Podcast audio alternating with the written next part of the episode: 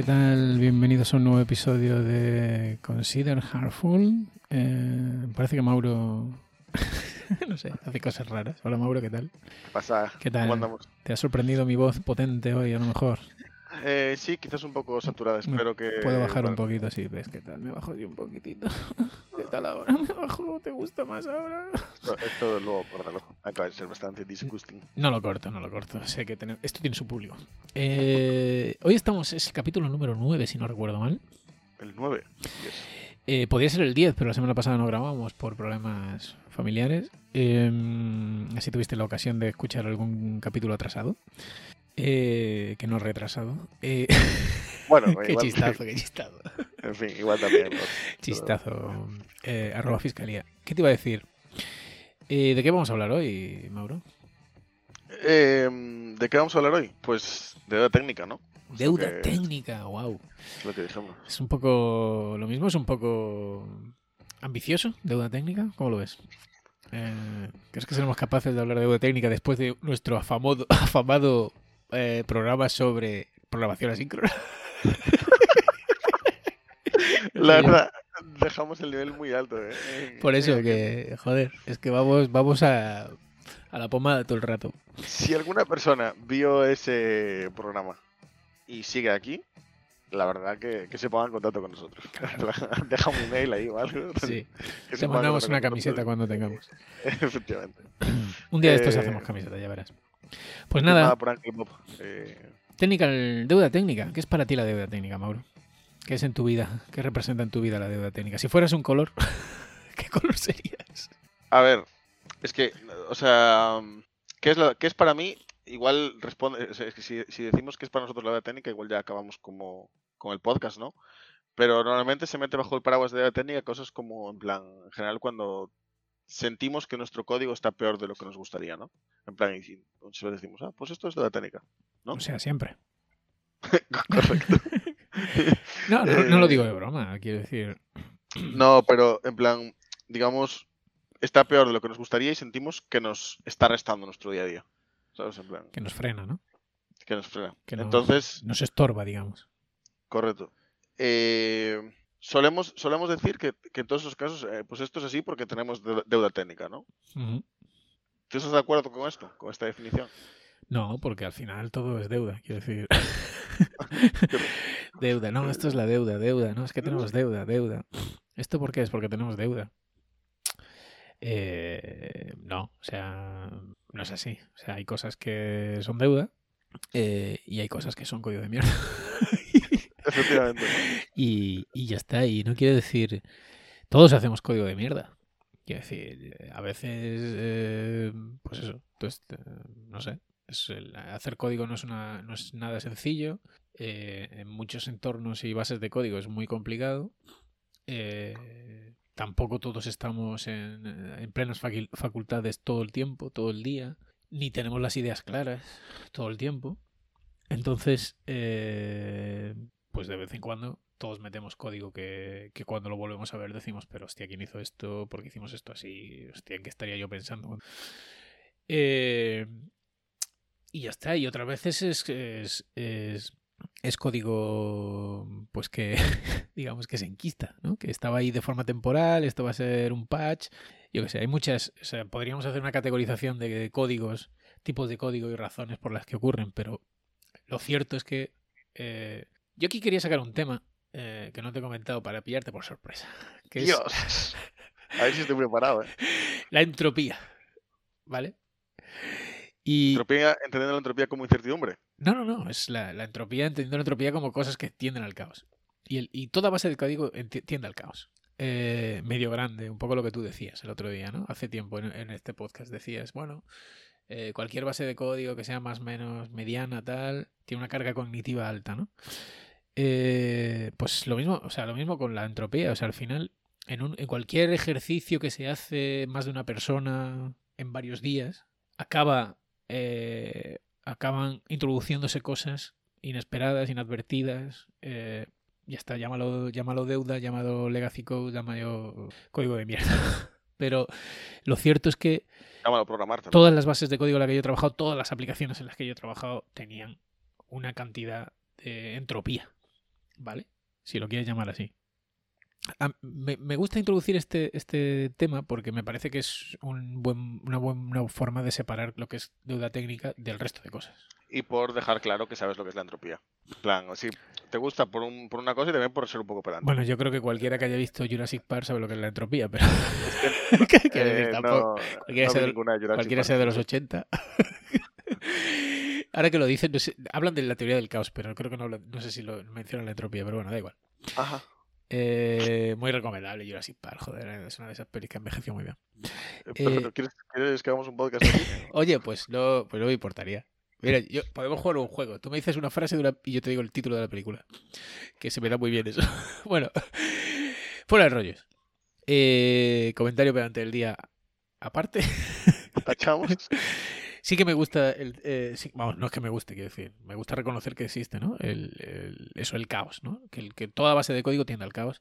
Y, y- a veces, el, rollo es que cuando, cuando ese caos supera unos límites, es cuando, cuando ya sí que es difícil, difícil de, de reconducir, ¿no?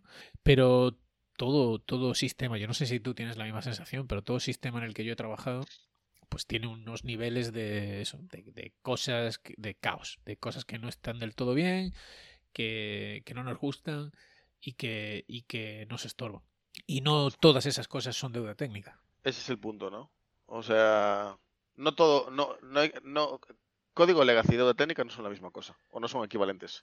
No todo el código legacy es así porque haya deuda técnica, ni mucho menos, ni, la- ni porque haya deuda técnica tiene que haber código legacy. De hecho, se podría decir, y es una conclusión a la que igual llegamos al final del, del podcast, que incluso no solo es que no son equivalentes, que igual es que son excluyentes. En plan, si es código legacy, no es deuda técnica, en plan, nunca. Y si, y si hay deuda técnica, pues no, nunca va a ser porque hiciste código legacy. También te digo que una de las cosas que estaba pensando mientras preparaba este programa es si de verdad la diferencia aporta al- algún valor. Ya. Yo creo que sí. ¿Sí? Yo creo que sí. O sea, eh, yo también porque yo, o sea, dije el ya porque es en plan, yo también me lo pregunté y yo creo que sí, porque, eh, a ver, no, o sea, podemos decirlo, ¿no? Una, nos servimos de, de una, o sea, una, una- un- el contenido común que teníamos para esta sesión era una charla de Doc, Doc North, ¿no? Aunque no tengo aquí el nombre, de Doc Norton, ¿no? Technical Dev Trapped, eh, él hablaba de eso. Y yo a mí me tiene pasado el hecho de que mucha gente, bajo el paraguas de deuda técnica, se siente a gusto y dice, bueno, esto es una deuda que ya pagaré. ¿Sabes? En plan, como que se sienten, en plan, como que justifican que, que está guay. ¿Sabes? En plan, que, que no pasa nada. Que se puede hacer, que ahora vas rápido, después esto lo pagas y ya está. ¿Sabes? Y da igual. Pero no es así. ¿Sabes? En plan, es como que es una manera de. eh, de. Vale. ¿Estás de acuerdo con, con- con- con las características que dice que debe tener el código para ser deuda técnica? Yo en parte sí. O sea, no me acuerdo ahora, que me acuerdo que ponía cinco, no me acuerdo de cuáles, pero estoy, o sea, vamos por, el principio. ¿Tú estás de acuerdo en que para que sea deuda técnica tiene que haber una estrategia? ¿O tiene que ser deliberadamente, o sea, tiene que ser deliberado que es deuda técnica cuando lo estás haciendo? Eso no está él ni de acuerdo. Él, se contradice, quiero decir. eh, luego, luego, ya sé que no te has dado cuenta porque tú. No, no, ya sé por dónde vas a ir. Estás a tus mierdas, no te das cuenta, pero él se contradice en eso. Pero bueno, Sí, yo creo que lo importante, importante, importante, importante de la deuda técnica, de todo lo que él dice, es que tiene que ser código limpio. Es decir, la deuda técnica es algo que tiene que ser. hacemos deliberadamente, pero lo hacemos bien. O sea, es un trade-off. Yo- Que, Yo lo veo como la deuda técnica tiene que ser pagable. O sea, ese es el Sí, rollo, ¿no? pero plan- eh, eso es difícil de. Quiero decir, todo puede ser pagable. Incluso No, de pero es- mierda. Bueno, es mucho, es mucho más caro. ¿Sabes? En plan, tiene que ser ase- asequible, digamos. O sea, No sé, yo, yo creo que tiene que estar. O sea, cuando, que cuando tú haces deuda técnica tienes que ser tienes que ser consciente de que estás haciendo lo que es un trade-off que estás haciendo, pues porque necesitas salir antes, por lo que sea, porque, porque no tienes suficiente conocimiento. Da igual, las motivas que tengas. Pero no es un motivo para hacer mierda o hacer un parche o hacer tal. Cuando haces un parche, cuando haces eh, pues código eh, no sé, que no está bien, que dices tú, "Pf, esto ahora mismo eh, no, no me quiero matar o lo que sea, o va a durar poco, es temporal, que sé, cualquier mierda. Justifica como lo justifiques hacer un código de mierda, o porque, lo, bueno, y la otra opción que es que no lo haces deliberadamente, quiero decir, haces un código de mierda porque en ese momento, pues, pues te salió así y no es tu mejor día o lo que sea, o tenías, pues eso, no lo vistes claro, estabas en, eh, pues eso que te pasa a veces, ¿no? Estás ofuscado con otra historia y el código pues no te sale. Entonces, eh, si no es un código bien, que está bien hecho, que tiene unos, unos mínimos de calidad, no es deuda técnica, es eh, código de mierda, es entropía, es caos. Pero por eso te decía, ¿y, y, al final qué? ¿Aporta algo esa diferencia? Bueno, bueno, sí, te compro eso, ¿no? Si, si lo vas a usar como una justificación para hacer más, sí, entonces sí. Entonces probablemente la diferencia entre deuda técnica y código de mierda eh, aporte. Pero eh, desde mi punto de vista, al final, eh, tanto si tú has especificado un plan para pagar esa deuda, has explicitado un plan, ¿no? O pues eso, haces ese trade-off y generas una la tarea siguiente que vas a hacer es pagar esa deuda, por ejemplo, ¿no? Como si es algo que has introducido inadvertidamente en el sistema sin darte cuenta y te lo encuentras, ¿vale?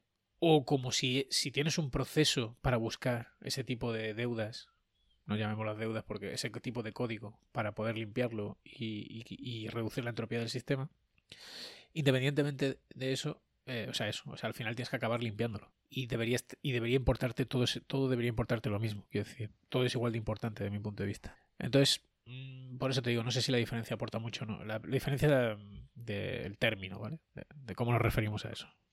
Claro, tú dices, eh, me parece un buen punto, porque tú lo estás, creo que lo estás enfocando, o no hay diferencia cuando tú piensas cómo atacarlo o cómo pagar la deuda. Al final, la manera, la manera, de pagar una deuda o de refactorizar un código de mierda es la misma. O, sea, o de arreglar un código de mierda es la misma que refactorizando. En plan, y la importancia de refactorizarlo probablemente sea igual en todas. Pero yo creo que esta, la, diferencia está en la introducción.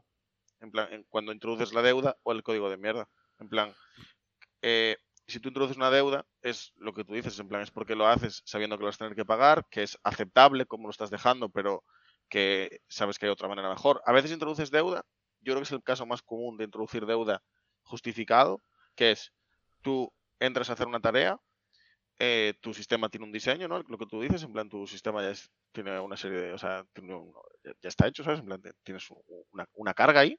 Te gustaría hacer un diseño, pero sería muy costoso llevar la base de código a que aceptase ese diseño y a lo mejor eh, para el valor que quieres aportar consideras que no es aceptable, ¿sabes? Entonces tú, en cierto modo, eh, de la, mejor manera que puedes, casas el diseño anterior con dejarlo más o menos factible para poder pagar esa deuda en el futuro, ¿no? Yo creo que es el caso más habitual, diría yo. Sí. Entonces, eso para mí es deuda técnica. Es en plan, sé que esto lo puedo hacer mejor, pero a día de hoy no compensa porque también una de las cosas que dice él, que me parece muy interesante, que es porque quieres feedback rápido de si, eso que estás haciendo realmente aporta valor y va a mantenerse o va a suprimirse, ¿sabes? Entonces tampoco igual no te compensa pagarlo sin saber si eso está aportando valor, esa funcionalidad.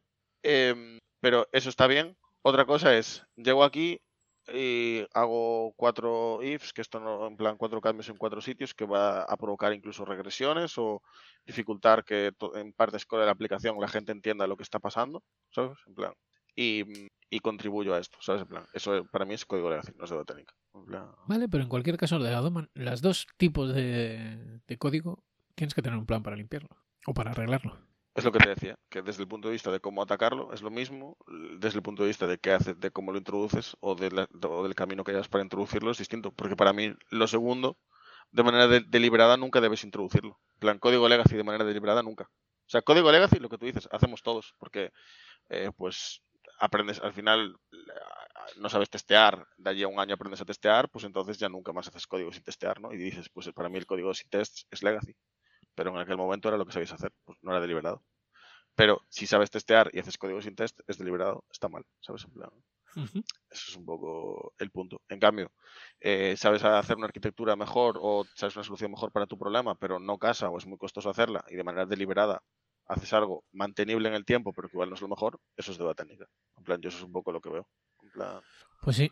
Eh, Sí, no, sí, te, lo compro, pero que, mm, pero insisto, que puede ser una discusión súper interesante con una birra, pero que a mí lo que me preocupa es cómo lo limpiamos. Mm, insisto. Vale, eso, eso te lo compro, que es más importante al final, sí. Y entonces ahí es donde voy, ¿cómo la limpiamos? ¿Cómo, cómo gestionamos la deuda técnica? A mí es la, es la parte que más me importa de esta charla. Quiero decir, no me, no, al final ya te digo, es una, es, bueno, está bien, es una charla interesante que te puede, efectivamente, puedes, puedes grajearte un montón de enemigos. está muy bien. Es súper pedante diciendo en plan, vosotros no tenéis que Esto, putear lo que es no, de perdona, técnica. esto ya, no es técnica, esto, que esto es mierda, pero que eso siempre trae un montón de amigos, evidentemente. Tú llegas a una empresa y dices, no, es que esto es deuda, y dices, no, no, eso, no, eso es mierda. Entonces, te dicen, "Vale, este es mi mejor amigo forever. Eh, pero a mí lo que me interesa es eso, cómo limpiarla. Y me, y me interesa más la que metimos de forma inadvertida, porque la que somos conscientes, normalmente, pues es lo que dice el chaval este y lo que nosotros. Que al fin. Bueno, que eso es otro tema, ¿no? O sea, normalmente diseñamos un plan para pagarla. Otra cosa es que se, se acabe pagando. Que eso es otra movida de, ya de cómo gestionamos la, esa, esa historia. Pero a mí me preocupa mucho el tema de eh, cómo mantener el sistema. eh, que es una de las cosas que también sale en XP. eh, o sea, que es un tema constante. O sea, al final, de, hecho, yo creo que la primera vez que leí sobre esto fue, fue en, el libro de, de Ken Beck de XP. De, sobre eso, que los proyectos llega un momento en el que, en el que mueren. Bien por ya no hay necesidad del mercado, o bien porque no se puede seguir evolucionando esa base de código, o por lo que sea, ¿no? Eh, y, y XP va todo orientado pues a eso también, ¿no? A, que, a, mantener el código de una mayor calidad, reducir la, eh, el caos en, en el sistema, toda la pesca, ¿no? Diseñar también algo que funcione y que sea lo que el cliente quiere. O sea, digamos que XP es, mm, es muy holístico, es muy transversal, ¿no? No solo eh, en, un, en un sentido, pero pero bueno, eso, o sea, sí, sí tú, has mencionado refactoring, que es una de las prácticas de XP. Eh, pero, pero bueno, nada. O sea, me parece interesante que si podemos hablar de. Me parecería interesante hablar en este podcast de cómo eh, podemos intentar reducir eso. Reducir ese código que es inevitable. Eh, probablemente para Bob no, él nunca crea código de mierda, pero, pero para el resto de los mortales. Es- me gustó la charla porque en esa charla aún Bob era, era, era bien, era bueno. Y entonces lo mencionan varias veces como, como bien. Es increíble lo de YouTube, ¿eh? Eh, Bueno, comentario a pedante, poner- meternos a con Bob. Bien, ¿qué más? Volvemos a poner a cero días sin meternos con. Otra vez. vale. Vale, bueno. y no, hay que tocar, hay que tocar todos los clásicos. Y, y eso, o sea, yo creo que todos, todos tarde o temprano acabamos haciendo código que no nos gusta o lo que sea. Evidentemente dentro de unos parámetros. Eh, pues eso, a veces sí, sí, ya depende un poco de cómo, de las prácticas que sigas y tal, pues es más o menos mierda el código que puedes hacer, pero todos metemos código eh, chungo, que no nos gusta o que nos, que nos estorba o que nos genera algún tipo de fricción. Entonces, ¿cómo lo mantenemos eso controlado? El refactoring, efectivamente. Y cuando hablas de refactoring, hablas de TDD, Test Green Refactor, o hablas de, de, de hacer otro tipo de sesiones de refactoring, de otro tipo de prácticas. O, otras cosas que no sean refactoring, no sé. Core. No sé si eso vale para eso. o, eh, no sé, o Pairing, Mob Programming. Em, es que aquí depende de varias cosas. O sea, tú hablabas de, o sea, de la, de la que es, de la que no es deliberada, por ejemplo, hablabas al principio, eso podemos, si quieres podemos dejarlo a un lado. O sea, o podemos empezar por ahí. Porque al final para evitar la que no es deliberada es muy importante que el- es muy importante que el equipo se forme, ¿no? En plan, porque si no no tienes otra manera de descubrir la deuda que no sabes que tienes, ¿sabes? En plan, o el código, bueno, decíamos que no era deuda, ¿sabes? El código legacy que no sabes que, que es legacy, ¿sabes? En plan, o que o el código de mierda que sabes que puedes eh, que Sí. no sabes que puedes mejorar. Esa es una, ¿no? Entonces, eso para empezar. Aquí me mola mucho este vínculo de la formación continua o que, o que el equipo se forme y, aprenda de manera continua es importante para que el equipo esté al tanto y descubra qué cosas no es capaz de hacer, ¿no? Porque si no, no hay otra manera.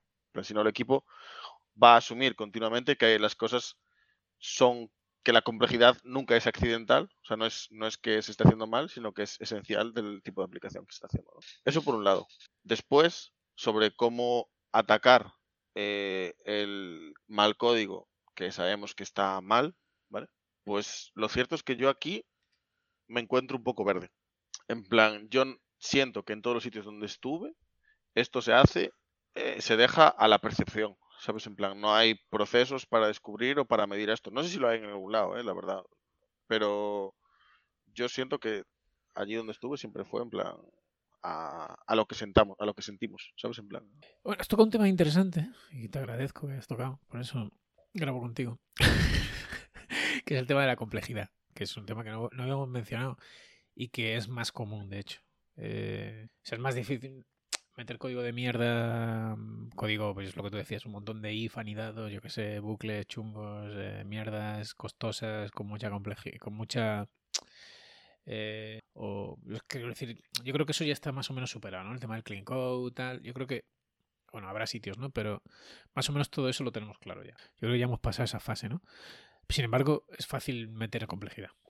Eso yo creo que es uno de los todavía temas bastante, bastante más, más difíciles de enseñar y de aprender de, controlar la, la, complejidad innecesaria. Y es también código de mierda, efectivamente. Entonces, ¿cómo controlas eso, no? O sea, ¿cómo, cómo... A mí me interesa más esta, la, la, la que pasa inadvertida, la que no es deliberada, eh, porque...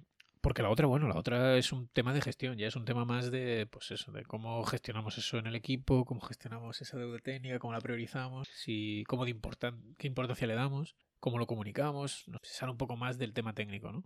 desde mi punto de vista, es un tema más de gestión. Ahora, eh, esta no, esta me parece que es un tema muy técnico y de y que nosotros y que cae en nuestro tejado. El otro también cae en nuestro tejado, quiero decir, no es que no caiga en nuestro tejado, pero digamos que te cambias el sombrero, ¿no? Ya es un poco más de el proceso de, vale, ya hemos detectado, hemos hecho este trade-off, hemos sacado esta deuda, lo queremos, la metemos ya, no la metemos, esperamos a tener feedback, ¿no? lo que sea.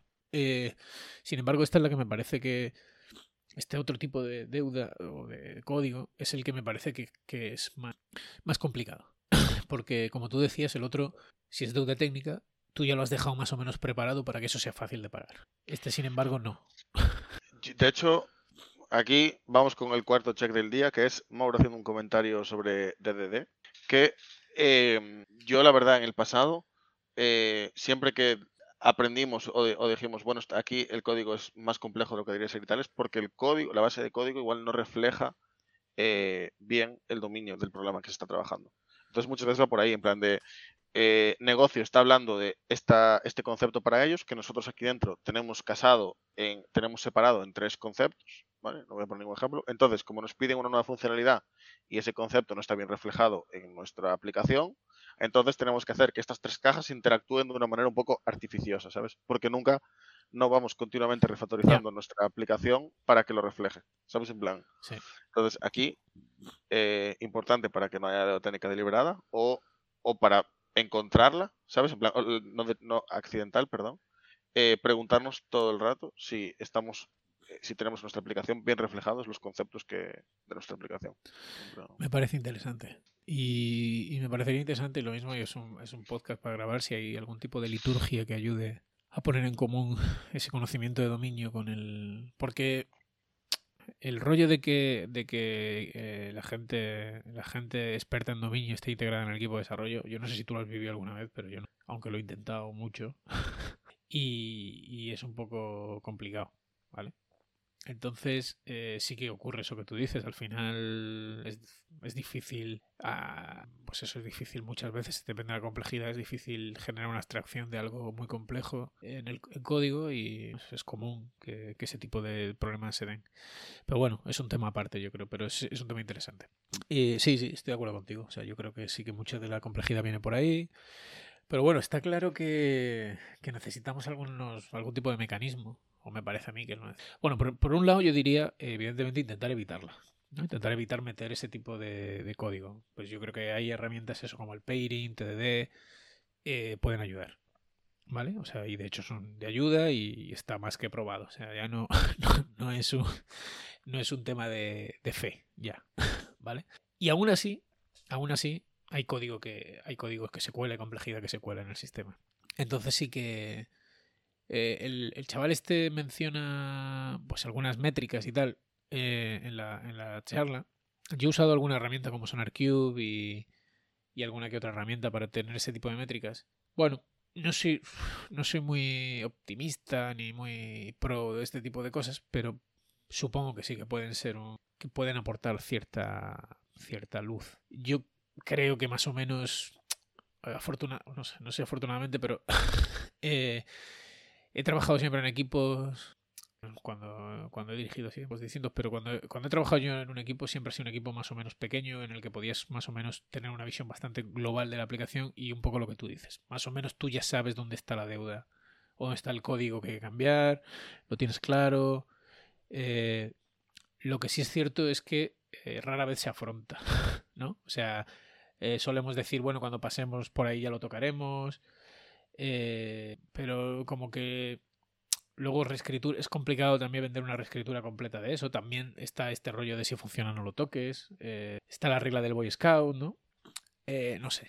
Hay como que muchas estrategias ahí que se, que se pueden hacer eh, y que, hombre, o sea, está claro que funciona. Porque si no, todos los proyectos siguen a tomar por culo. Pero, pero bueno, no sé si tienes alguna experiencia así que quieras comentar o... No, porque yo creo que lo que tú estás diciendo, a mí ya, yo comparto la sensación, es la de que muchas veces es difícil tener la sensación de que lo estás haciendo bien, ¿no? En cuanto a deuda técnica o lo que sea, o de que eh, o, tomar la decisión de cuándo pagarla o no, ¿sabes? En plan de o, de cuándo pagarlo o de cuándo rehacer el código el código de mierda o lo que sea.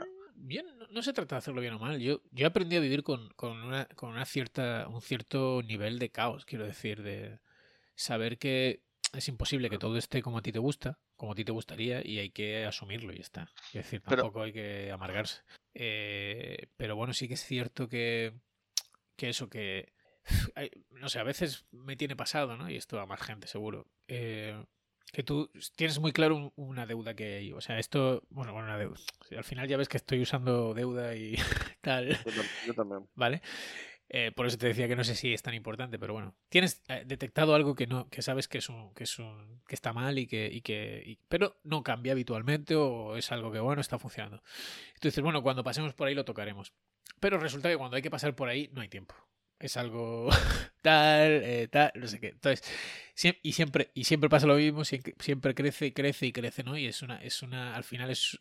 Entonces, no sé, yo estoy en empresas en las que se hacía ese tipo de, de refactorings eh, pues eso, periódicos, ¿vale? Eh, todo el equipo además haciendo mock programming y tal.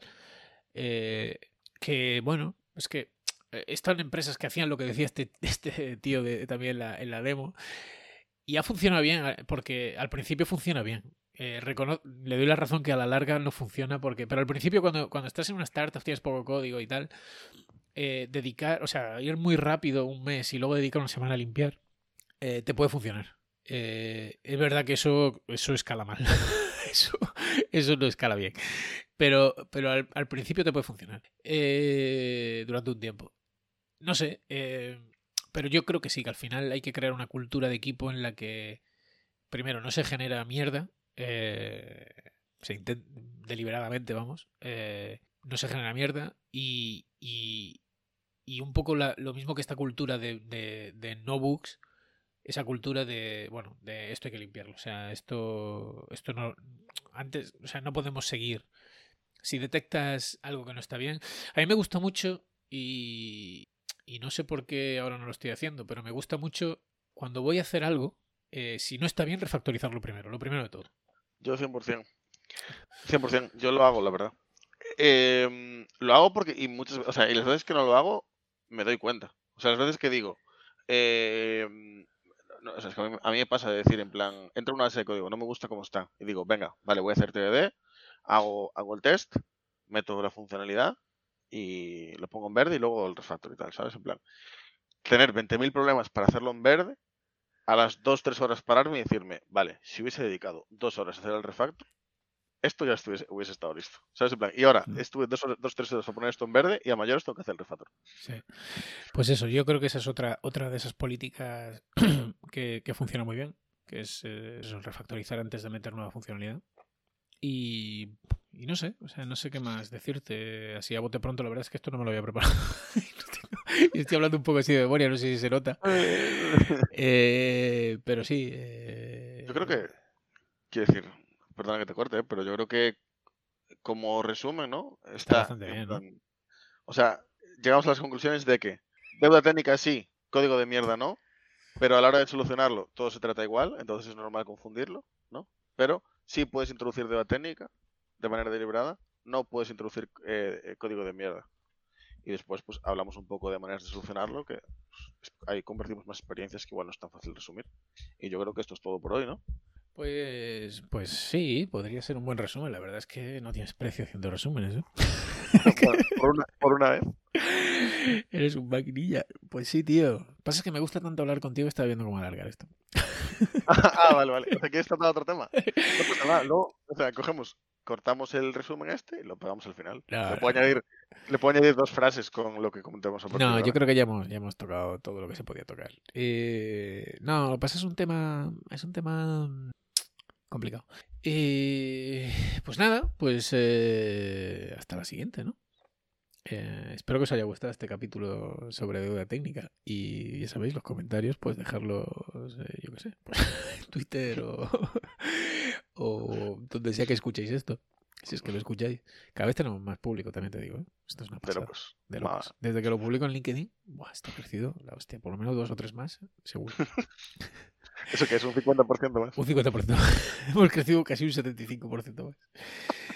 Pues nada, loco, voy a voy a despedirte, deseándote que pases una buena semana. Y poniendo aquí, a ver, si suena algo, ¿no? ¿Suena algo de fondo? Creo que sí. Tú no lo oirás porque... Yo te iba a decir que yo lo, que deseo es que ojalá suene bien la música hoy a la primera. Sí que suena, suena fetén. Un abrazo. Perfecto. Chao.